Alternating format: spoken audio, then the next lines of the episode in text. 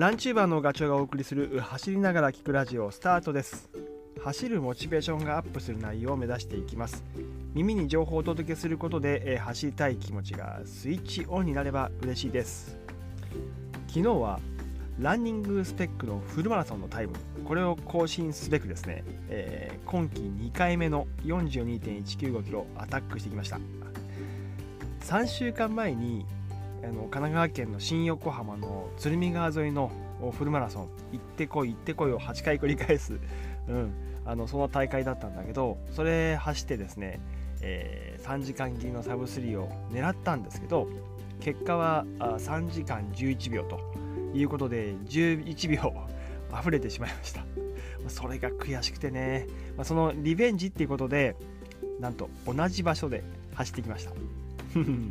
なんていうとすごいかっこいいんですけどあの昨日走った大会はまあ本当に新横浜の鶴見川沿いのまた大会だったんだけど実はねあの場所を見ないでエントリーしてたっていうね。でもともとシーズン中にフルマラソンシーズン中に、えー、2本フルマラソンって僕エントリーしてるんですよいつも。っていうのはあの1本 失敗しても2本目また再挑戦できる、まあ、いわゆる保険的な位置づけで、えー、2本エントリーしてるんですけど、まあ、例えばあいつもだったら勝田全国マラソンと、えー、花桃とか勝田全国マラソンと静岡マラソンとかあ勝田と湘南国際とかね。でただ今年はね、あのー、この騒動が勃発しているので、まあ、公認大会が、まあ、ほぼほぼ中止じゃないですか。なので大会を選ぶことができなかったんですね。なので、えー、非公認大会でも良いので、えー、できれば僕が住んでいる神奈川県、うん、でタイムをですねちゃんとこう計測してくれる大会をセレクトしたと。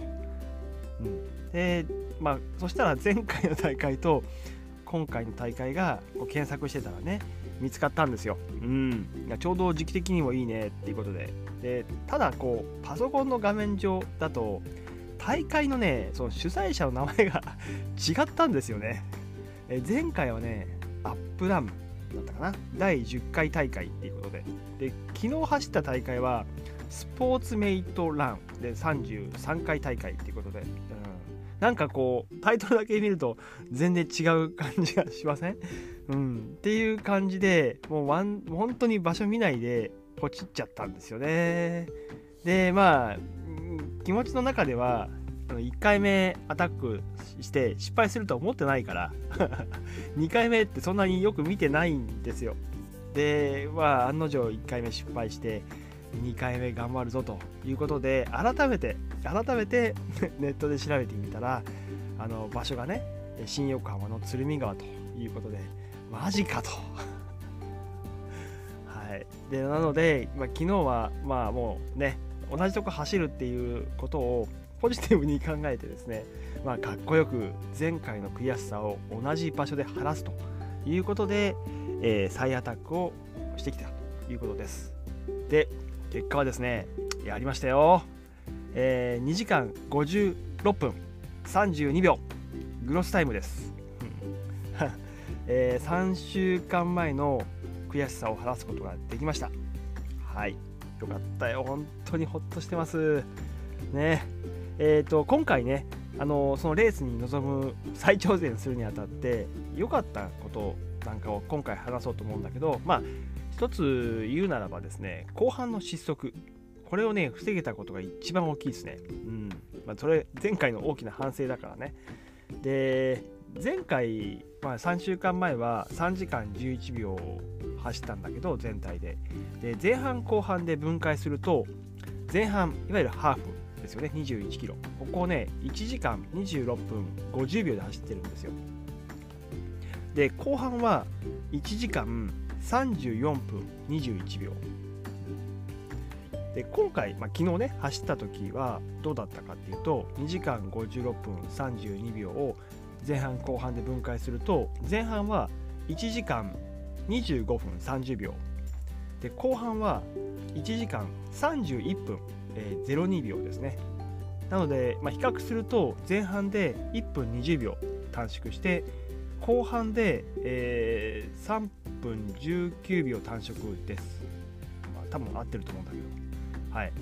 で、まあ、本当にね、これ3分19秒後半あの、要はタイムを短縮できたことが、その失速をね、防ぐための非常に、まあ、有効打になったと思います。で、ここで良かったことはね、もう僕はエネルギー補充だと思います。うん、もう前回の失速は エネルギーとその水分体のねが切れたっていうふうに思ってます、えー、30キロ以降体が重くなって足がつり始めて力を入れることができなくなった。あと集中力ももうあの激減したというかもう頭の中でね考えることができなかったっていう感じだったんで、えーまあ、とはいえジェルはねまあ、前回もちゃんと10キロ、20キロ、30キロ、35キロで取ってたんですよね。うん、ただ、ちょっとさっきも言ったけど、もう疲労でね、集中力がなくなったから、もうジェルの袋をあの破るのもめちゃくちゃ面倒でしたね、嫌でしたね。うん、なので、まあ、変えたこと、今回変えたことは、えー、ジェルをね、あのプラスチックのフラスコケースにもうあらかじめ入れときました。あのちっちゃいやつがあるんですよ。でそうするともうそれ口にするだけで飲めるので、えー、袋を破るっていうストレスから解放するとされると。はい。であとね今回は、まあ、エネルギーっていうところで言うとハーフ地点で、えー、アミノバイタルか。アミノショットってあの小さい小袋のものがあるんですけどそれでねアミノ酸を 3600mg 体に入れました。それがね結構良かったと思います。今から思うと。感覚として体が動き出した感じが戻った感じがしました、うん、それからあとは32キロ地点。残り10キロですね。そこで、えー、お守り代わりで入れていたトップスピード。うん、1袋600円するんですけど それを飲みました。あスズメバチのエキスとあとカフェインが入ってるから集中力があの戻りますというかあの、うん、復活する感じ。それをごくりと入れて、えー、まあ、それで体のエネルギーは補えた感じですね。うん、であと水分ね。水分はあのー、5キロおきにスポーツドリンクをもうコップ1杯必ず飲んだ感じです。うんまあ、これも前回やってたんだけど、とはいええーと、ちょっと今回ちゃんとやったことで言うと、え、ー、とね、ウォーターローディングです。前日の。レースの前日に水分をしっかりと中に体の中に入れときました、うん。えー、前日にも本当に2リッターのアクエリアスペットボトルを ちょびちょびちょびちょび飲んでましたね。うん。もうコーヒーもやめたし、えー、その日はビールも飲んでない。もうアクエリアスだけ。いや これがねあの結構効いた気がします。ウォーターローディングでカーボローディングっていうのはさあの要は体の中に糖分を食べ込む筋肉にグリコーゲン食べ込むんだけどウォーターローディングも本当に大事で、えー、体の中に水を溜め込む、うん、いわゆるうと、まあ、イメージですよ。細胞に水を溜め込むようなイメージです、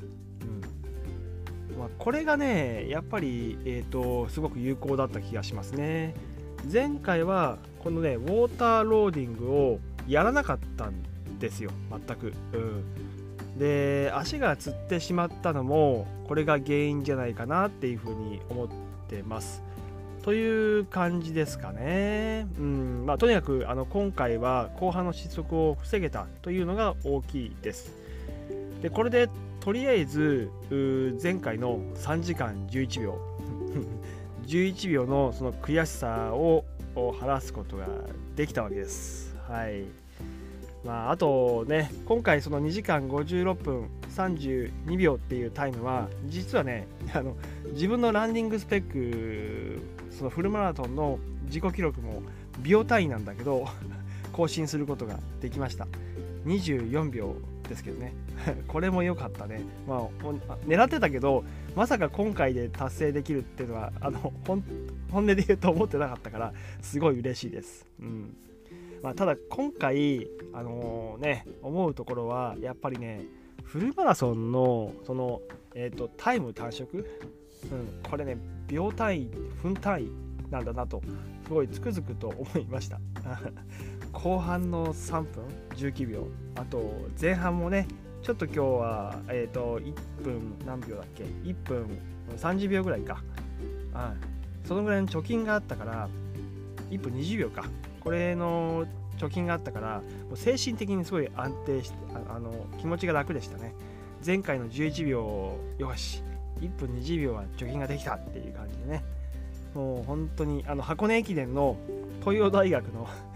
あの1秒削り出せじゃないけど市民ランダーでもなんとなく 疑似体験ができた感じがします。はい。えあの今回の情報がね少しでも役に立てば嬉しいです。これでねあの僕はとりあえずフルマラソンは 一区切り置いて 4, 月に開催されるあの UTMF 富士山の周りを164キロ走るトレランレースの方に全集中で準備をします。はい、それでは次回の放送でまたお会いしましょう。ガチョウでした。バイバイ。